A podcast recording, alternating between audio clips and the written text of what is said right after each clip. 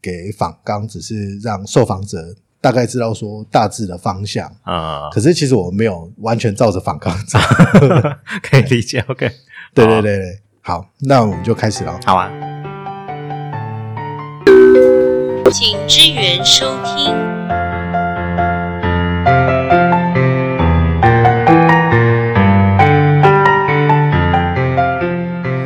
欢迎回到请支援收听，这里是东部十里通信的系列节目的客座主持人大叔。那今天只有客座主持人，原本的主持人 W 他回台中放年假去了，因为做餐饮的可能在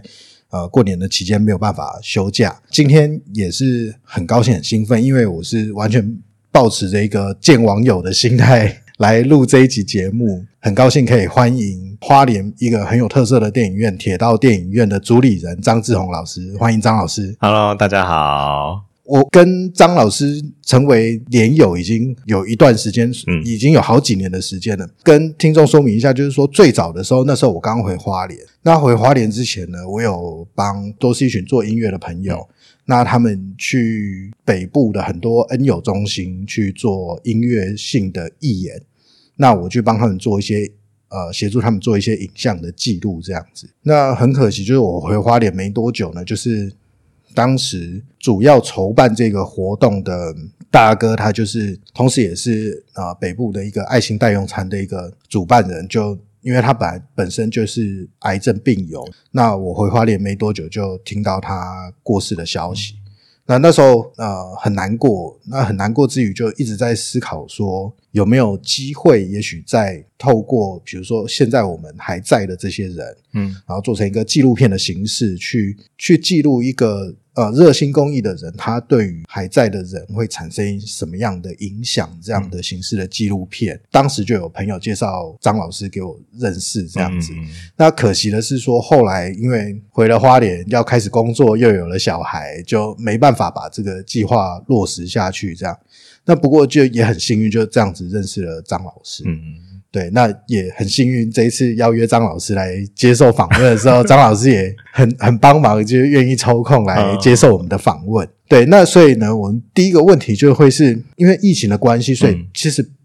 不要说像铁道电影院这样比较小规模的影院，其实很多大型的电影院其实也受到很多影响，对对不对？嗯在这样的一个呃时空的氛围底下，甚至现在已经很多线上串流都已经很方便了。嗯电影院这样的一个设置，它在这个时代对于张老师你的理解，你认为说它还有一个什么样特殊的意义存在？嗯，对对，我大概可以先讲一下，就是因为花莲提到电影院的定位啦，因为当初要来接这个电影院，其实也有点不是原本的规划，是因为花莲就正好就修复了这个电影院。那我们在想说，这个电影院有没有很多其他的可能？因为包括像我们现在这个时代的的朋友们，如果要看电影在花莲，可能就是去维修或秀泰，不像我我我自己是是花莲人嘛，所以小时候成长过程，其实花莲市区有非常非常多间的电影院，那每间电影院都有不同的特色。那所以经营这个电影院很重要目的就是希望可以带给观众有很多元的电影的选择。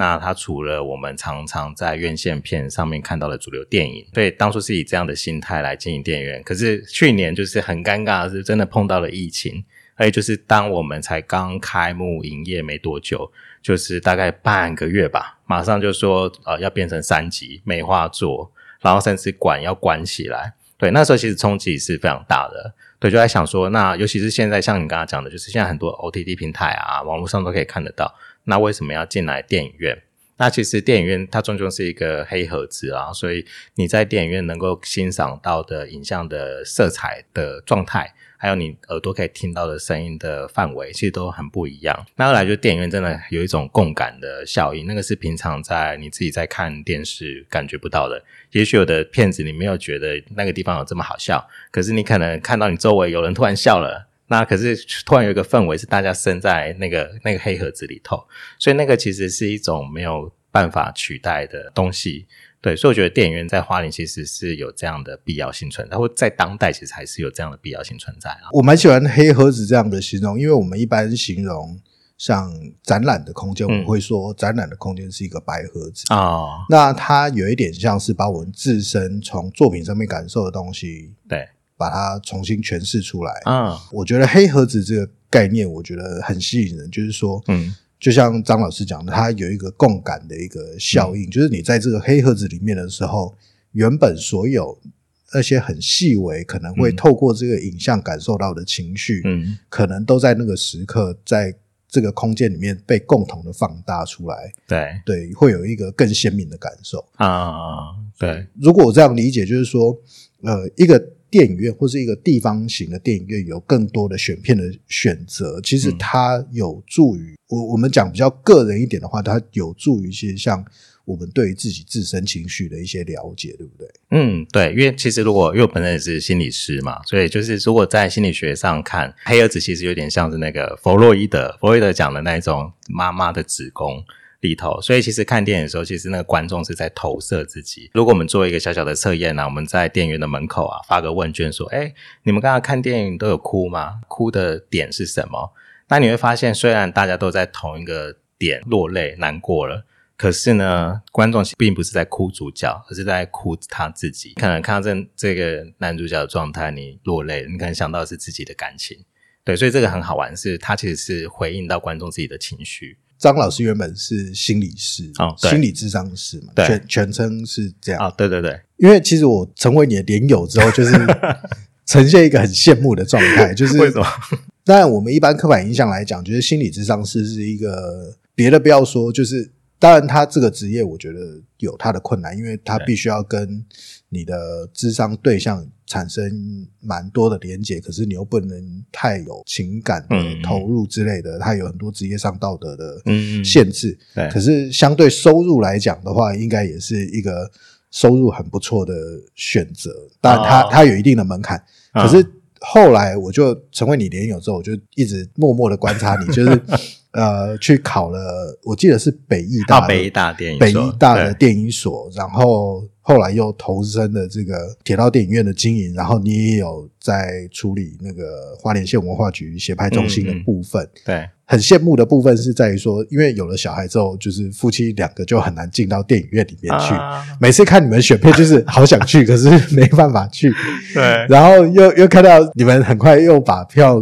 卖完了，一方面也很庆幸，就是应该不是只有我一个人不能去这样。对就会很羡慕说，在这样的职业的选择跟转变，其实当然外界看会觉得说，你有一个很稳固的基础，然后嗯现在又感觉是可以在把工作跟你愿意全心投入的事情完全结合在一起。嗯嗯嗯可是实际上，我在猜，对你自己来讲，这个职业上的转变，或是这个过程，应该没有像我们外人看的这么轻松写意吧？啊、对，就是其实不太轻松啦。毕竟呃，像像你自己是父亲，大概也可以理解，就是当有不同的角色加上来的时候，其实那个责任啊跟时间，就一天就这么短嘛，就是这些时间而已。基本上我我当初会想要从，例如说从心理师，然后到拍摄影像，到愿意去经营电影院，其实是很真的是很多重身份的考量。可是就我觉得对我来说是同一个事情啊，就是希望可以更帮忙这个社会也好。或或就像电影院，可能有一些事情是我们想要跟大家对话，那我们可能就选了相关的影像，像最近可能就是时代革命嘛，那就觉得花莲其实是有很多香港人，那我们之前花莲跟香港又直航，可不可以透过一些选片，让大家可以更重视某一些议题？对，那我觉得心理师的工作也蛮类似的。例如说，像台湾前几年碰到同志婚姻的议题，我常常觉得，像我自己在接案的过程，碰到一些同志朋友，他很辛苦，可是是他的错吗？并不是啊，是这个社会可能缺乏更多的理解。可是我觉得，像电影或纪录片，它就有这样的功能，它可以让更多人去哇，我可以对这个议题有更了解，我可能可以把我的刻板印象给去除掉，那我就可以让这个社会有更多的美好的想象。对，或者是有更好的时间。对，我觉得大概是这样。听你这么说，其实可能身为一个是智商心理师，你对于个案的投入，嗯相对的是做非常的有深度的。嗯那可是像影像的这样的传递的媒介的话，反过来说，它其实就是做一个广度的部分，嗯嗯，就是让更多人受影响。当然，这个影响的深或浅，可能就相对的不是你能掌控的，可是它确实可以影响更多的人。对啊，我觉得就是他们可能因为某一些选片，你可能真的进到电影院看到了那些影像，那影像又是非常直接的，所以你看到之后，你可能也会注意到以前一些没有办法注意到的议题也好。对，那二来，如果是平常有在看电影的人啊，我觉得像花莲田到电影院就有一个很好的，它在东部有一个很好的位置。以前可能很多人他要去台北才能去看相关的影像，就像刚刚讲的时代革命啊、偶然与想象啊，或我们最近有麦特与麦斯，基本上在东部的主流电影院不会播。可是它基本上就可以透过在这间电影院就可以有观看到。我们甚至还有台东的朋友特地上来华林看，就就知道哦，它其实是在东部有很好的位置，可以影响大家。我记得我以前就是还没结婚的时候，嗯，还在北部工作，对，很多时候就会很开心，就是跑去华山光点那边啊、看，电影。然后其实我印象很深刻，因为我记得铁道电影院有做过类似的事情，印象很深刻是有一次在华山光点看那个沈可尚导演的《竹嗯竹超人》嗯嗯嗯，片子本身，因为我觉得它取舍掉很多可能会引发观众很多情绪，嗯。或是说相对的大家会对这个纪录片印象深刻的东西，可是他都把那些舍弃掉了。嗯。那他刚好那一我看的那一场，他有映后座谈，嗯嗯嗯。就有听到他舍弃的部分，然后为什么他这么选择，然后他心里面的那一个红线是什么，然后就觉得很震惊，就是说。我们以前可能作为一个观众，没有办法想象到说，一个影像的工作者，其实他在整个创作的过程，他思考的面向跟他心里面真的在乎的一些事情，嗯是有这么多。嗯嗯，对，他会选择说，我今天可以少一点观众，嗯可是我不愿意去伤害我的呃拍摄的对象，嗯这样子，那个东西其实是让我觉得蛮感动。而铁道电影院呃，从去年开始嗯到现在，其实也办了很多映后座谈类型的活动，对不对？对，没错有有没有什么是你印象深刻的一个？啊、对，因为其实为什么要办那个映后座谈，也是因为这真的是非商业的电影院，可以可以很好的让创作者来聊。因为像我之前大概前几年也有在呃微秀，然后办过那个包场。那可能也是请沈可上导演来分享，可是现场就知道哦，主流电影院它就是电影播完可能给你二十分钟，你跟观众还没有聊几句话，然后有一些议题想要谈更深，但就没有机会了，就结束了。那所以我们从去年开始有一个节目，就是岛屿说影，那他就是邀请台湾的几个导演，他可以来播完他的片子之后，那观众有什么好奇或疑问，就可以现场去做对话，这样。对，那我们去年大概选一些，就是我们可以看到有原住民的导演，或者新著名的导演，或者是有一些线上导演的早期的作品啦。就像我们讲最后一期，最后一期可能郑有杰导演，对，他他也很很难得就来到花莲做他早期的一部片叫《死定的夏天》的分享。我觉得，因为电影院我们花莲条电影院小小的，所以他跟导演的距离很近，所以真的可以像很聊天的方式去进行，甚至也可以请导演去分享他最近喜欢看的电影。那就像偶然与想象，就真的是因为现场观众举手问说：“哎，导演最近喜欢看什么电影？”然后他就说“偶然与想象”，然后我们后来就促成了这部片来到花莲。另外一个很好奇的一点就是，嗯像、我觉得各个职业可能都会遇到类似的事情，因为我自己是学工科的，比较会遇到这 哎个状况。可能你是当心理师的时候，啊就很容易被问到一些奇怪的问题。啊、你开始投入影像工作之后，我对印象中你也是以导演作为是你影像创作的主要的角色嘛？对，那你会不会遇到类似就是？呃，身边的朋友啊，很常问你，就是说，啊，你当导演啊，那你什么时候要找我拍戏？会啊，一定会有啊。对对对，很多人会有偶尔留言啊，说下次要拍他啊什么的。你会习惯从身边的朋友或者是周遭的环境里面去找寻你的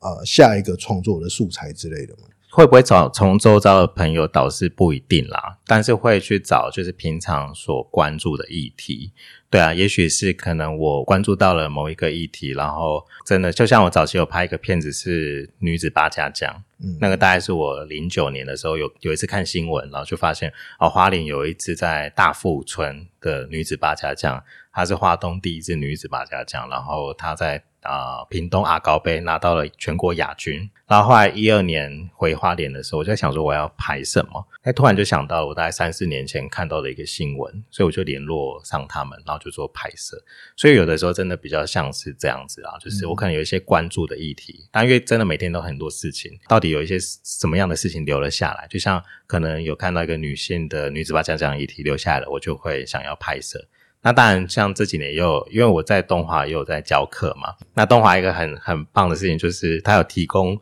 啊、老师们有免费的按摩服务这样子，所以我们常常就去申请。那可能按摩过程可能碰到某个大哥，他知道哦，他他知道我在拍影像，他就说，哎，那你们可以来帮我们就是视障者协会拍片。好啊，那那个时候可能被按的过程就说好，就是一个也是一个好的事情，我可能就帮忙他们做拍摄。所以有的时候那个题材也不一定是我自己去找到的，嗯可能会有一些是被拍摄者他自己早上来，他跟我谈了某一个议题，问我要不要来进行这样子。记得你那时候在念电影所的时候，好像是有一些作业变成是拍，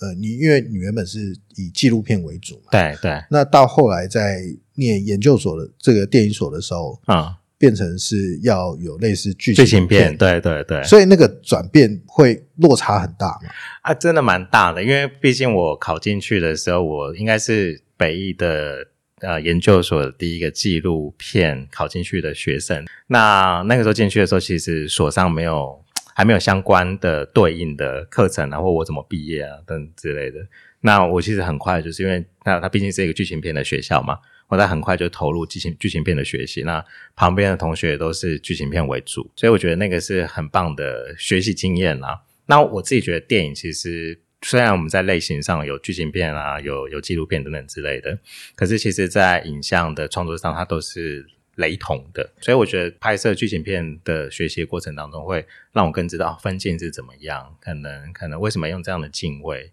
对，那其实都是反过来蛮帮助我自己在实际拍片上的学习啊。我印象中，你们自己成立公司嘛？啊。有，那你们公司就是除了铁道电影院跟花莲嗯协拍中心之外，也有承接一些嗯影像制作的业务。电影所这个经验，其实对你来说，算是在这些业务的推展上是一个很好的助力吗？哎，算是耶，因为那时候大家知道那个北艺大是在关渡嘛，那是关渡附近有一个像大爱台、大爱电视台，那那时候可能哦，老师也知道我在拍纪录片，可能就会 pass 那个电视台的一些案子，那我们就会协助去制作。那它就是一个长时间，可能四八到五十二分钟的节目，那我们就会像它是音乐的类型的纪录片，但我们就会去做拍摄跟跟制作这样。所以我觉得那几年反而因为念了书的关系，所以有更多实际，例如说在电视台工作的经验了。那也包括就是你身边的，越是研究所，是身边的同学可能都是业界的人士，所以就会有更好的资源。到了现在做铁道电影院，我可能就可以请我的同学们啊，然后他们就来，或者学长姐，他们就会来花莲分享这样。这个部分很有趣，就是刚才在聊你念电影所的过程，对，然后这个是我私人很想要请教的问题，就是嗯因为有了小孩之后，我们在之前的节目也有聊到类似的状况，就是有了小孩之后，其实我们会有很多东西想要去重新回学校去学习，对对，可是就会考虑到不管是是主要是时间，嗯。然后再就是经济的因素啊等等，嗯嗯。就是一一直迟迟没有去落实。嗯。我个人很想请教的问题，就是你当时在念电影所的时候，因为你那时候已经有小孩了嘛，对对。那在家庭、学业还有你自己的工作上面，这个时间切割，我觉得是很困难的事情，而且你时常要南北移动，对不对？对对，嗯，那个时间的那个掌控啊，还是怎么样？就是要怎么样去取得一个平衡？对，我觉得现在想起来蛮疯狂，因为我那个时候念北艺的电影所嘛，那时候我三十岁左右，然后那个时候有两年的时间是维持每个礼拜坐火车来回台北。比如说，就去台北上课，然后住一个晚上，然后就真的在上课拍片，然后在半夜再搭车回来。对，就真的维持这样的状态。现在想起来都很佩服，因为那时候那，但我觉得更佩服的是我太太啊，就是她得要允许我，她可以这样子照顾小孩，然后我去拍片跟去做学习。我后来念了两年之后就休学了。就是我觉得真的像你讲的那个，就是到底有小孩啊，有家庭之后怎么样去维持。所以我到现在都还是请跟学校请留职停薪了，就是哎，不是留职停薪，应该是那叫什么？休学哦，休学啦。啊对对对，育婴休学。哦，对，所以一直到现在这样。但因为我其实去念书的时候，我自己的心态就是我没有想要真的拿到学位，嗯，我可能就真的去修一些我想要的课，或者是认识一些我想要认识的老师。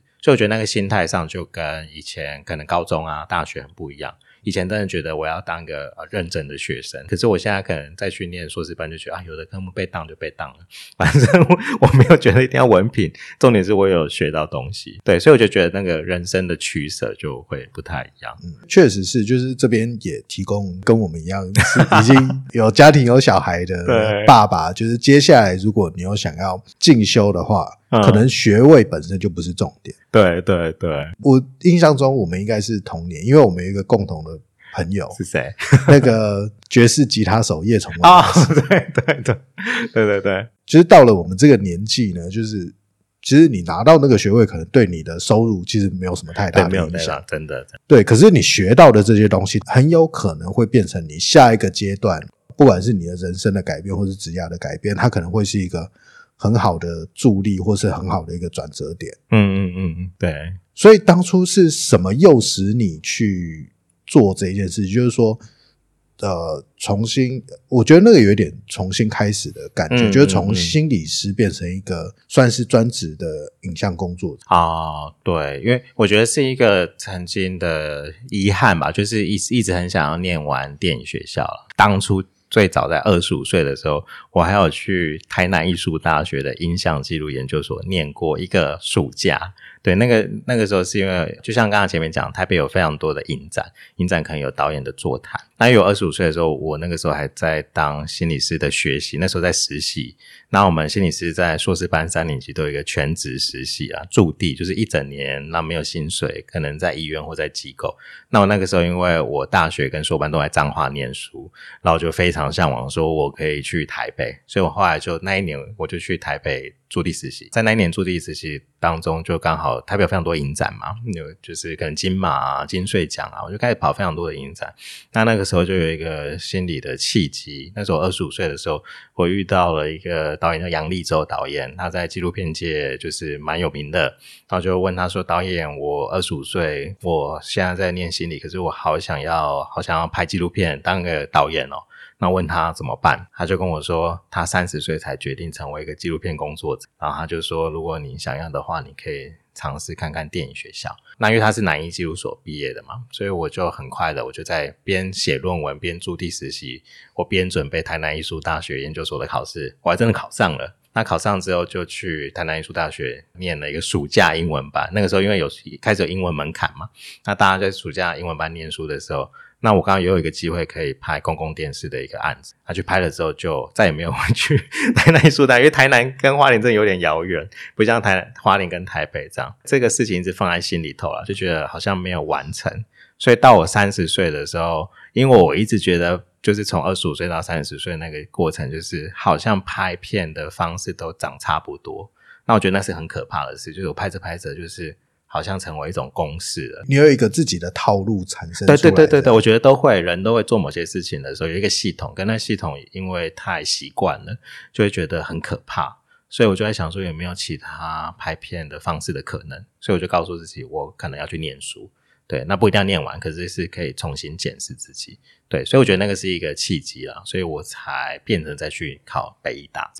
同样是花莲人，嗯刚刚张老师在讲说，曾经会有一段时间很向往去去到台北啊那样的地方，对呃，不管工作还是生活，就是我自己回想起来，就是小时候也会有这样的想法，可能。我觉得或多或少，我们在教育过程当中一直被这样子灌输。我有一个部分的经历跟张老师很类似。我在北部工作的时候，就是认识了一个北艺大，他是唱声乐一个朋友。我那一阵子很喜欢看舞台剧，嗯然后他就有一次呢，就是北艺大的那个戏剧系的毕业公演，嗯，他就弄到了票，就找我一起去看。嗯然后我印象很深刻，那一年他们毕业公演演那个杏仁豆腐心，啊啊，然后我在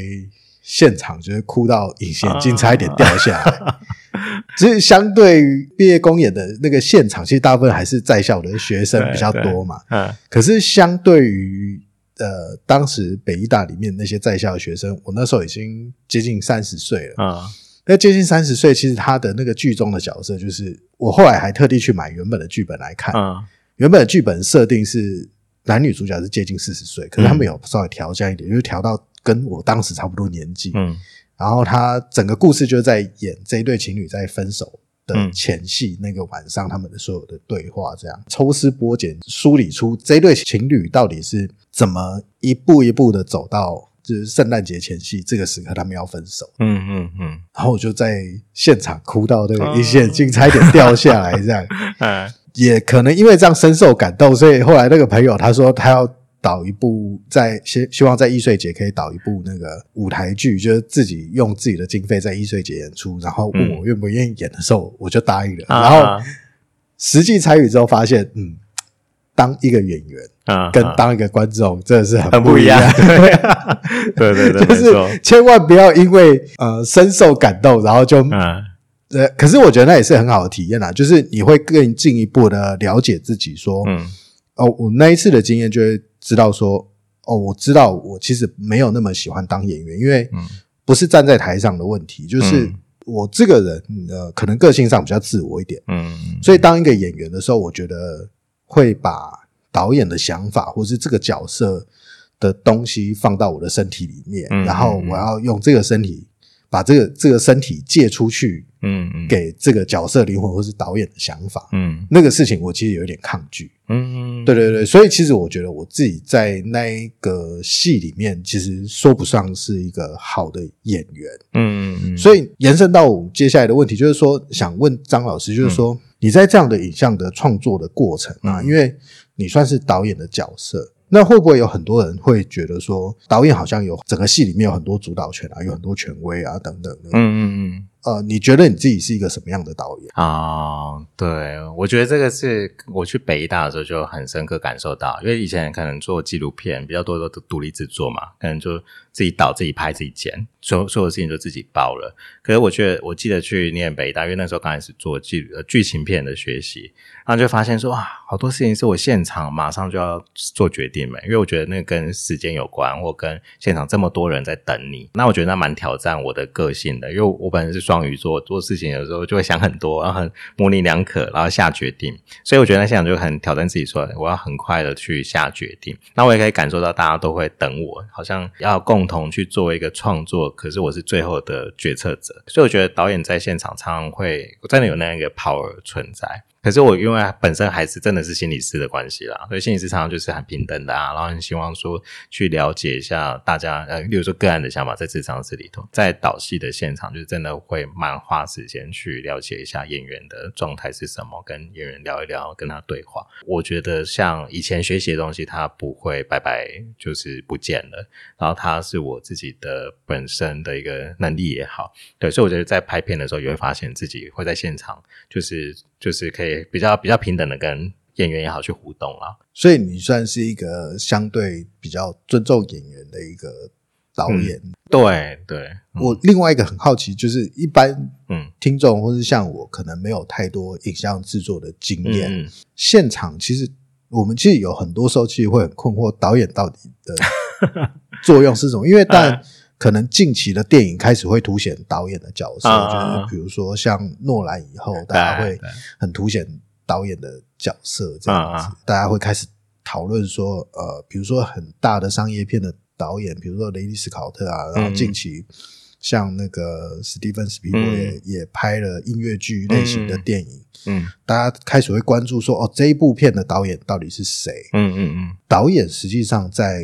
一个剧情片里面，嗯，通常它发挥最大的功能会是在什么样的位置或是情况？我觉得导演就比较像是乐团的指挥啦，就像我自己，我自己高中是管乐社的，所以当然就是面对那个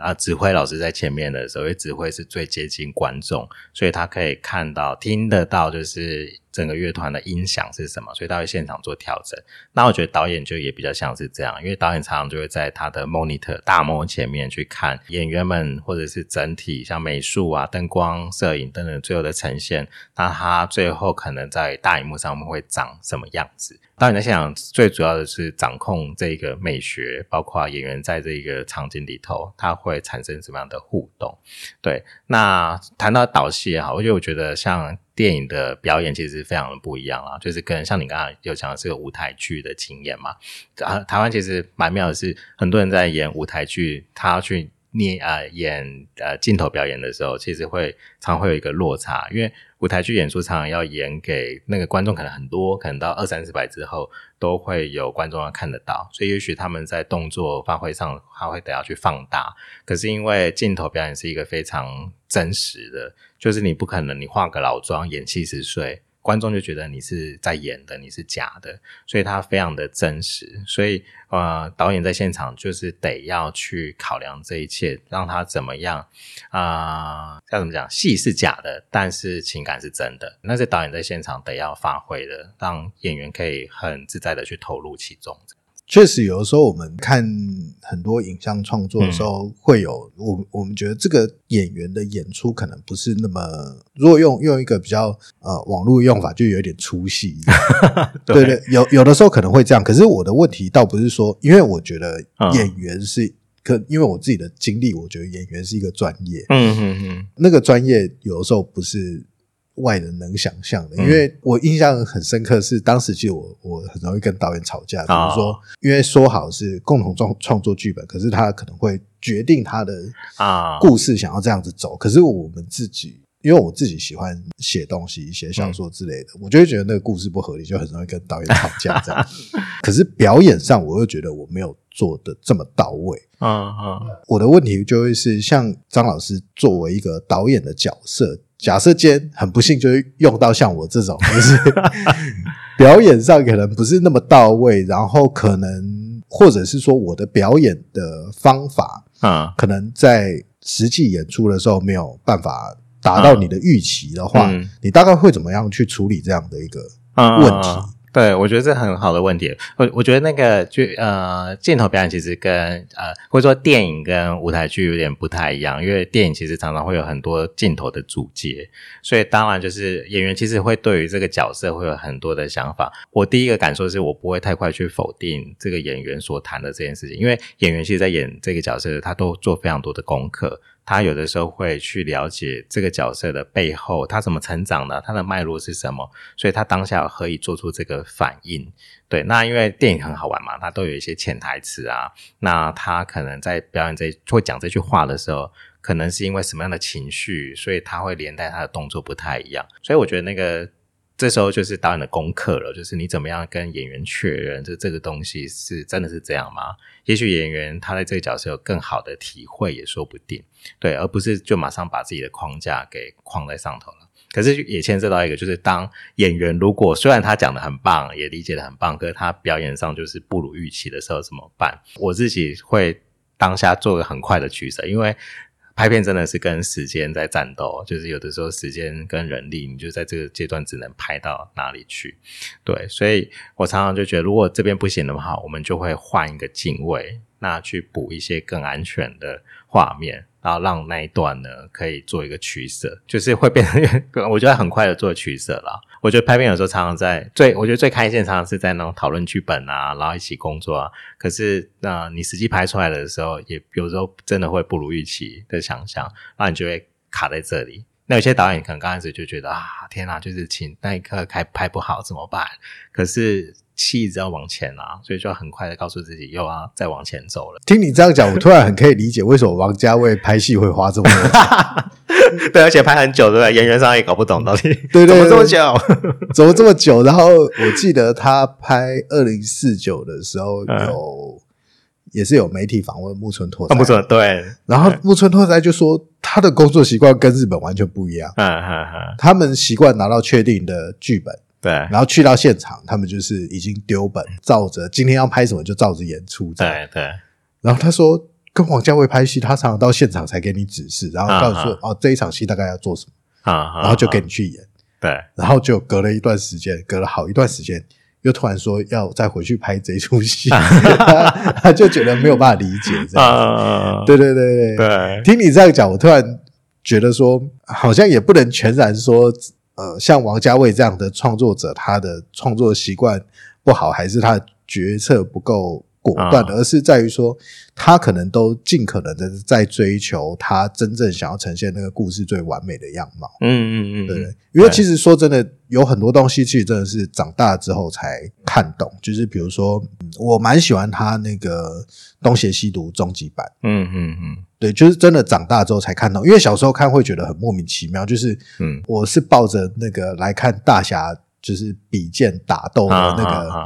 东西，可是就你几乎没有，然后讲了很多话这样，啊然后也没有什么对打的画面，小时候就会很困惑。对对。对对，所以有什么，比如说像最近的话，有什么样的电影，或者说你自己在这个影像创作的过程，是嗯。有一些是你其实知道说，可能现在的观众目前可能没有办法那么快理解或接受的，可是嗯你觉得这个东西，也许再过一段时间，再等待他们一段时间，嗯他们有一天就可以理解跟受到感动的东西。嗯，我觉得这真的牵涉到那个观众自己的状态耶。我觉得，我觉得每个人一定都会心里头有某一部电影，这部电影可能是你在不同生命阶段看，它都会对你有一些感召。就像因为我现在平常有在花女兼课嘛，然后我就记得昨天，昨天有一个同学，因为他最近呢，就是他高三了，然后考完学测吧，然后他他就去报了那个台北的金马影展。他有一个青少年培训，就是你可以去当有点像评审啊、观众啊，然后他就录了初选这样，我就跟他讨论，他就跟我聊，他心里头一直有一部电影叫做那个《放牛班的春天》，他说不管他小时候啊，什么时候转到啊，他都会一直看，一直看。可是他都不懂那个为什么他会这么着迷，对，所以我那时候就觉得心里头就有这样的感受，就是啊，每个人应该心里头都会有一部这样的电影，就像我我我觉得现在在电影院放电影也很好玩，这也许是观众比较少可以感受到。像我们前阵子放《偶然与想象》，它其实在讲就是每个人生命有阶段，比如说像第三段的故事，就是在讲说那个妇家庭妇女，她结婚之后，可能大学的是高中、大学有非常多的梦想，可是她可能踏入婚姻之后，发现怎么过了二三十年，然后她的生命阶段现在卡在这里，就有一些人出来就哭到不行。但有些出来就觉得这是什么好无聊啊，所以我就觉得就是真的会回应到你现在是什么样的阶段呢？就是你在什么样的状态里头？像我现在可能到了一个父亲的阶段，我可能对于那种家庭议题的片子啊，我就很可以懂，或很可以理解他的难处是什么。然后为什么会发生这件事？因为去年有办金穗奖的影展，那金穗奖有非常多的学生片，然后他们学生片呢，因为他们最容易拍的就是成长议题，可能高中啊社团发生的事情啊，然后突然在那个放映间放的时候，发现我看不下去了，对我就觉得说哇，我长大了耶，我已经好像离那个青春有点遥远了，我没有办法就是坐在那边，然后觉得哦，对，好热血哦，对我好像已经过了那个阶段。确实是、欸，因为我们到这个年纪，其实还是会看动漫作。啊啊啊。比如说小时候，小男生都会比较喜欢类似像什么《绝对无敌》啊！魔动王啊，哦对。或是《魔神英雄传》这一类的，就是啊。啊，每一集就是会有很明显的正反两方打斗，然后最后他会给一个类似像正义必胜的一个嗯。小结局这样子，嗯然后大家就是重新回到一个原始的状态，过着幸福快乐的日子。可是我现在看这样的东西，就会开始觉得说，人生不是这样，嗯嗯嗯甚至他们故事里面设定的那个正义的一方嗯嗯维护的那个原始的状态，可能其实也不是这么美好的东西，嗯他们没有一个进步的前进，还是怎么样，他就一直在原地踏步之类。嗯我们现在可能会开始有这种感触。反面来讲，就是小时候看不下去那个钢弹的故事，嗯期待会是希望很多机器人打架，啊哈，可是它里面埋藏了非常多战争的议题，嗯然后或是政治的议题，嗯嗯。然后甚至他当时去有很多可能是创作者他们自己对于，比如说日本在二战里面的角色的一些投射，然后把它改变成像是一个呃地球联盟跟那个吉翁军的之间的斗争这样子。嗯嗯现在看反而看得嗯比较懂一点，嗯嗯嗯嗯只是它确实就是没有一个好坏的分别，因为你不同阶段的时候，它可以带给你很多呃，带给你各种不同的满足，甚至嗯。它是也带有一点点社交的功能，啊哈，就是一一个作品一个影片，它可能带给你跟同才之间有很多的其他的话题可以聊嗯。之类的，对，所以有有什么东西是呃意料之外，张老师你遇到就是可能放映之后，你可能观察到观众就是会很热烈讨论的电影，啊有什么是你很印象深刻的？印象深刻的吗？